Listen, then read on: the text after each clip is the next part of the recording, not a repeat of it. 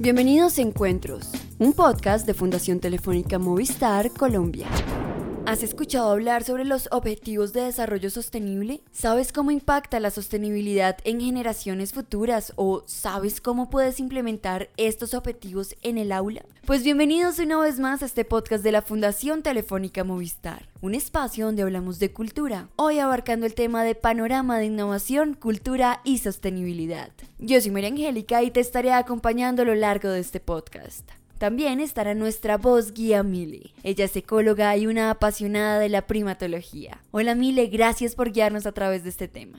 Hola Mara y hola a todos nuestros oyentes. Estoy muy feliz de estar de nuevo con todos ustedes en el podcast del día de hoy. Pero además hoy tenemos a tres grandes invitados quienes como expertos en el área nos irán encaminando más hacia la innovación, la cultura y la sostenibilidad. Pero antes nos gustaría que los conocieran un poco más y de paso escuchar el por qué dedicaron su vida al desarrollo sostenible. Nuestra primera invitada es Gina Coletti. Gina preside la única fundación misionera dedicada a los Objetivos de Desarrollo Sostenible de la ONU. Lo que empezó como la acción solidaria de un grupo de amigos ya se institucionalizó y lo integran 70 miembros y tiene como meta inicial abarcar toda la provincia. Sus actividades van desde plantar árboles hasta celebrar el Día del niño. Bienvenida Gina. Hola, ¿qué tal? Muy buenos días a todos. De más agradecida en nombre de todos los miembros de la Fundación. El interés por parte de los ODS de estos Objetivos de Desarrollo Sostenible nació aproximadamente en el 2016-2017, ya hace varios años. Creamos un lindo grupo y hacíamos actividades aisladas con respecto al medio ambiente, algunas con respecto a, lo que es el eje social y demás. Esto cada vez fue tomando un poco más de relevancia. Eh, y bueno, eso derivó a que en el 2019 tomemos la decisión de constituir una fundación y bueno, todos colaboran para que la fundación sea lo que es hoy en día. También nos acompaña Johan Streiker, quien es doctor en psicología y magister en psicodiagnóstico y evaluación psicológica, con conocimiento y experiencia en metodología, evaluación y medición de variables psicológicas en diferentes ámbitos y poblaciones. Además, cuenta con un énfasis en diseño y evaluación de intervenciones en educación ambiental. Bienvenido Johan, gracias por hacer parte de este podcast y cuéntanos por qué te dedicaste a la investigación de los ODS gracias a ustedes por la invitación. Pues te cuento, básicamente fue a raíz de mi trabajo académico. Una de las opciones más aplicadas para mi profesión era empezar a trabajar llevando la psicología hacia el desarrollo sostenible, digamos, hacia la sostenibilidad o a la protección ambiental. En su momento fue protección ambiental. Y desde la maestría empecé con trabajos que estaban orientados hacia la promoción de comportamientos ambientales básicamente como en consumo, en el análisis del consumo como comportamiento. Y por último, y no menos importante, Felipe Castro. Él es economista de la Universidad Javeriana con maestría en gestión pública y gobierno del London School of Economics and Political Science. Su trayectoria profesional ha estado enfocada en la investigación, diseño y evaluación de políticas públicas en países en desarrollo. Fue director de seguimiento y evaluación de políticas públicas en el Departamento Nacional de Planeación, desde donde lideró el diseño e implementación de los ODS, Objetivos de Desarrollo Sostenible en Colombia. También ha sido investigador de fe desarrollo y consultor en organismos multilaterales como el Banco Mundial, el Banco Interamericano de Desarrollo y el Programa de Naciones Unidas para el Desarrollo en Colombia y en varios países de la región. Felipe, bienvenido. A ti, María Angélica, muchas gracias por esta invitación. María Angélica, yo soy economista de formación y he estado trabajando en temas de políticas públicas prácticamente desde que me gradué. Y en ese proceso de trabajar con la implementación de políticas públicas, los temas de sostenibilidad se volvieron cada vez más importantes. Y desde ahí empecé a, meterme en este tema, empecé a, entender la relevancia de este tema, a entender que la crisis ambiental no es algo que le interese necesariamente a un grupo reducido ambientalista, sino que tiene que ver con todo lo que implica el desarrollo en una sociedad como la colombiana, aprendiendo cada día y tratando pues de contribuir a, a llevar esta voz de la importancia de la sostenibilidad pues a público cada vez más amplio. Maravillosa labor la de nuestros tres invitados, muchas gracias nuevamente por acompañarnos hoy. Y ahora que quedamos con ganas de saber un poco más sobre estos Objetivos de Desarrollo Sostenible, o por sus siglas ODS, quisiéramos que nos aclararan un poco más en qué consisten. Como siempre, nuestra voz guía Mile, por favor, sácanos de esta duda. Los objetivos de desarrollo sostenible son bastante diversos y abarcan desde la igualdad de la mujer y la erradicación de la pobreza hasta el diseño de ciudades más sostenibles y el desarrollo de energías renovables. Pero dejemos que sea Gina quien nos cuente un poco más acerca del tema. Durante una asamblea general se aprobó lo que es la Agenda 2030, que conforma los 17 objetivos y a su vez 169 metas es importante aclarar que estos objetivos de desarrollo sostenible, como lo dice la palabra, cuando hablamos de sostenibilidad, hablamos de mantener un equilibrio entre tres ejes. Sí, el cuidado del medio ambiente, pero también la calidad de vida de las personas y el desarrollo económico. Lo tenemos que ver como algo integrado. Ya otro concepto que es similar, pero es distinto, es la sustentabilidad. Cuando hablamos de sustentabilidad, hablamos netamente desde la perspectiva ambiental.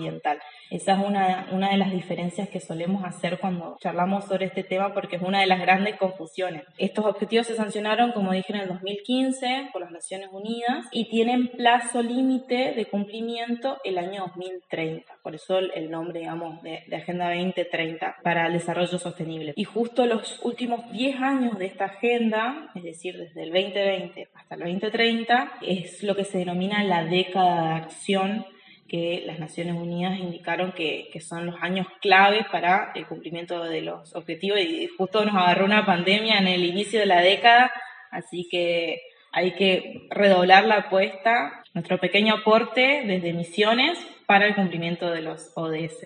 Esto está genial y suena súper interesante y además está aclarando mucho nuestras dudas. Sin embargo, aún no me queda claro cómo se están abordando los ODS desde la investigación y la educación. Johan, ¿nos podrías contar un poco más sobre cómo se manejan los ODS en nuestro contexto actual? Bueno, desde ambos ramos yo creo que eh, está muy incipiente, creo que nos falta muchísimo por trabajar, se hacen trabajos pero de manera aislada Creo que lo que rescataría en este momento es, por ejemplo, el Centro de Objetivos de Desarrollo Sostenible para América Latina y el Caribe, es el COTS, que tiene su sede en la Universidad de los Andes y digamos que está trabajando en, justo en esas dos áreas, investigación y educación, como que irradia a lo largo de los 17 objetivos y tiene en cuenta toda América Latina y el Caribe. Entonces se hacen trabajos muy interesantes sobre ciudades, sobre agua, sobre educación, pero si me preguntas, yo creo que estamos todavía muy cortos o por lo menos te decía, de manera aislada con estos proyectos, con estas investigaciones, y pues eso hace que no haya un esfuerzo como aunado y que esté generando resultados fuertes. Ok, pero entonces si estos ODS tienen una fecha límite de cumplimiento que como bien sabemos y mencionaban son hasta el 2030 y con todo esto de la pandemia que los ha retrasado un poco, ¿crees que se logren cumplir para antes de este tiempo, Gina? A nivel mundial está un poco complicado, digamos, es más, he escuchado rumores de que se extendería más que nada por, por todo lo que atrasó la pandemia. Así que estamos complicados con respecto a la Agenda 2030. Yo escuché rumores, no, no, nada, digamos, oficial de las Naciones Unidas, pero escuché que se extendería la agenda hasta el año 2050. Pero con respecto a la provincia de Misiones, porque en 2015 se planteó la Agenda 2030 a nivel mundial, pero Argentina adaptó estos objetivos y estas metas y Misiones también los adoptó a la realidad local y regional, por ejemplo. Entonces, Argentina sí, entonces Argentina como país sí tomó ese, objetivo y lo trabaja de una manera. Misiones ya lo trabaja, digamos, con los ríos que desembocan en el mar argentino. Fíjate la, cómo estamos de atrasados, que en el 2021 se está trabajando todavía en la adaptación de las metas y al menos tenemos fe de que nuestros objetivos, nuestras metas, que no son quizás tan ambiciosas como las internacionales, como la mundial, quizás lleguemos al 2030 al menos con un gran avance. Uy, me asusta un poco que no logremos cumplir estos objetivos hasta antes del 2030. No sé, quisiera tener una segunda opinión. ¿Qué piensas tú al respecto, Johan? Justo esta semana salió el informe del panel intergubernamental para el cambio climático de la ONU y entonces como el tema está muy, muy actual y esta pregunta se la hacen a muchos expertos o personas relacionadas con el tema y uno escucha todo tipo de respuestas de que no podemos como bajar la guardia y seguir trabajando y pero también creo que es importante el tema de, de la realidad, ¿no? Hay que tener un principio de realidad frente este tipo de cosas? Y mi respuesta es no. Yo podría estar casi seguro que no, lo, no se va a lograr para el 2030. La agenda no se va a cumplir. Eh, la pandemia no es una excusa, quiero decir. Eh, sin pandemia tampoco lo hubiéramos logrado. Y está dirigido a esto que te digo de que los trabajos no están aunados, no estamos empujando hacia el mismo lado, se hace poco, o se hace lo que llamamos en Colombia de dientes para afuera, ¿no? O sea, no demuestra intereses reales de trasfondo. Y en Colombia estamos nuevamente en, en esa misma línea muy atrás. Creo que sí se han hecho avances, pero quizás no significativos para resultados tan urgentes y dramáticos como los que necesitamos. Sé que no solamente con la buena energía se logran las cosas, así que yo quiero ser un poco optimista pensando que tal vez podamos cumplir estos objetivos generando un poco más de conciencia en quienes hoy nos escuchan y ellos a su vez replicándolo en el aula. Así que, ¿crees que se puede impulsar el desarrollo de una conciencia ambiental en colegios o universidades? ¿Lo es tan necesario como nosotros, Felipe? Yo creo que es fundamental, María Angélica, porque en últimas la crisis ambiental es una crisis compleja, es una crisis que a la mayoría de seres humanos nos cuesta entender. No entendemos muy bien ese rol de los ríos, la Amazonía, el bosque tropical, los océanos. Entonces, en ese sentido, es complejo entender por qué si seguimos con estos hábitos urbanos, estamos deteriorando el planeta, por qué el hecho de consumir y no reutilizar esos desechos puede estar impactando los océanos, puede estar impactando las cuencas hídricas. Entonces, la educación es fundamental para no simplemente ver la crisis ambiental como algo en televisión, como algo que vemos frente a las noticias de los incendios forestales, las inundaciones y demás, sino realmente entender las causas y cómo lograr que esos motores de esa degradación cambien. Y esos motores pues están asociados a, a nuestros hábitos diarios. Hoy todos hemos contribuido a la crisis ambiental con lo que desayunamos, con lo que almorzamos, con lo que comemos, con lo que nos ponemos, cómo nos estamos conectando a oír este podcast, en fin, toda nuestra vida está conectada con esa degradación ambiental. Entonces tenemos que entenderla, tenemos que generar esa conciencia ambiental, como tú decías, y empezar a cambiar nuestra manera de ver las cosas. Por eso es tan importante tener unas estrategias pedagógicas que nos ayuden a analizar esa problemática, pero que también nos ayuden a entender que los ODS son una manera de solucionar esa problemática. Y también la educación es fundamental para generar herramientas que nos permitan llevar a cabo proyectos, intervenciones, acciones que podemos generar desde nuestro colegio, desde nuestra universidad, hasta generar emprendimientos que realmente contribuyan a la sostenibilidad. Lo que mencionó Felipe aquí es muy cierto, y es que no somos conscientes de lo que implica tener a nuestra disposición distintos bienes y servicios, de todo el proceso que estos tienen detrás, pues muchas veces lo que pagamos no corresponde con el impacto ambiental que genera la obtención de esto.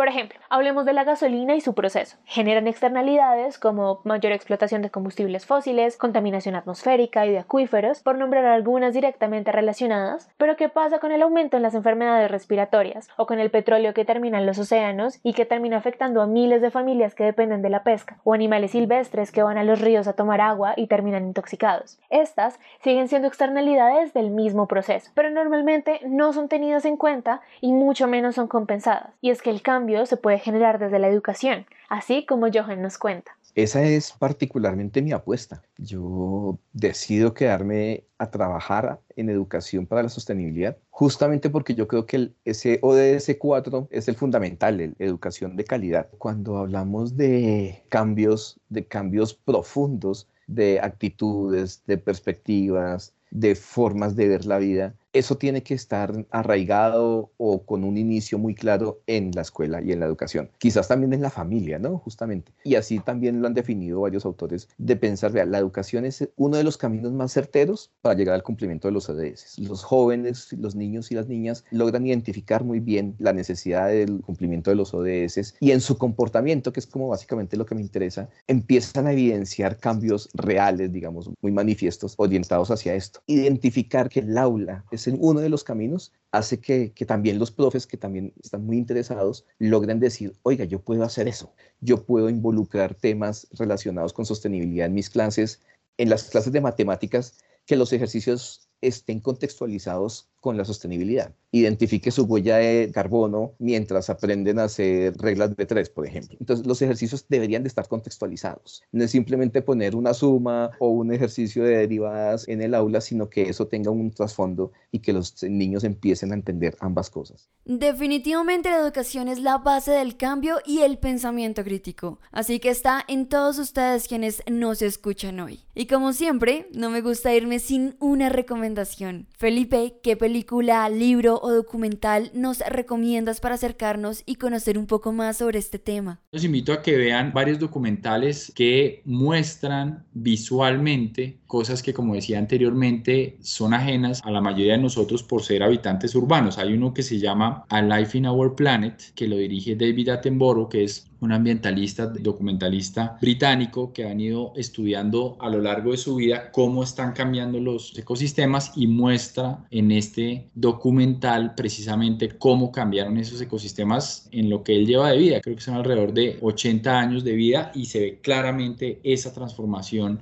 y todos esos impactos en términos de degradación ambiental. Y yo diría que sale uno pues preocupado, pero también con la sensación de que hay salidas, que son difíciles, pero que pues tenemos que lograrlos todos como sociedad. Y en ese sentido, la educación y los cambios culturales pues son fundamentales y por eso yo creería que puede ser de interés para la audiencia de este podcast. Gracias Felipe y por supuesto no puede faltar la reflexión de nuestra voz guía. Mile, cuéntanos con qué reflexión nos despides hoy. María, estamos enfrentando una crisis planetaria sin precedentes. Ya sobrepasamos cuatro de los nueve límites planetarios y son nuestros hábitos, nuestra cultura y el sistema económico los que de una u otra manera contribuyen a esta situación. El proceso de innovación debe ser un proceso constante en donde se priorice el uso responsable de recursos sin dejar de lado el beneficio de la sociedad en situaciones que se adapten con la cultura ya establecida y con el entorno y que sea la cultura uno de los puntos de partida para empezar a proponer. El retomar saberes ancestrales en un país como Colombia, tan diverso en cuanto a etnicidad y biodiversidad, es algo que debe ser usado a nuestro favor. Wow, Mil, en definitiva tenemos mucho que sentarnos a pensar para poder generar mejores hábitos que no afecten de manera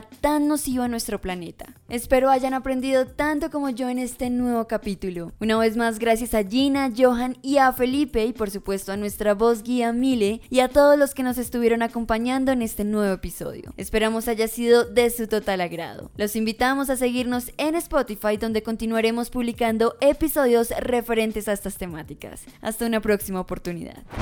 Esto fue Encuentros, un podcast de Fundación Telefónica Movistar Colombia.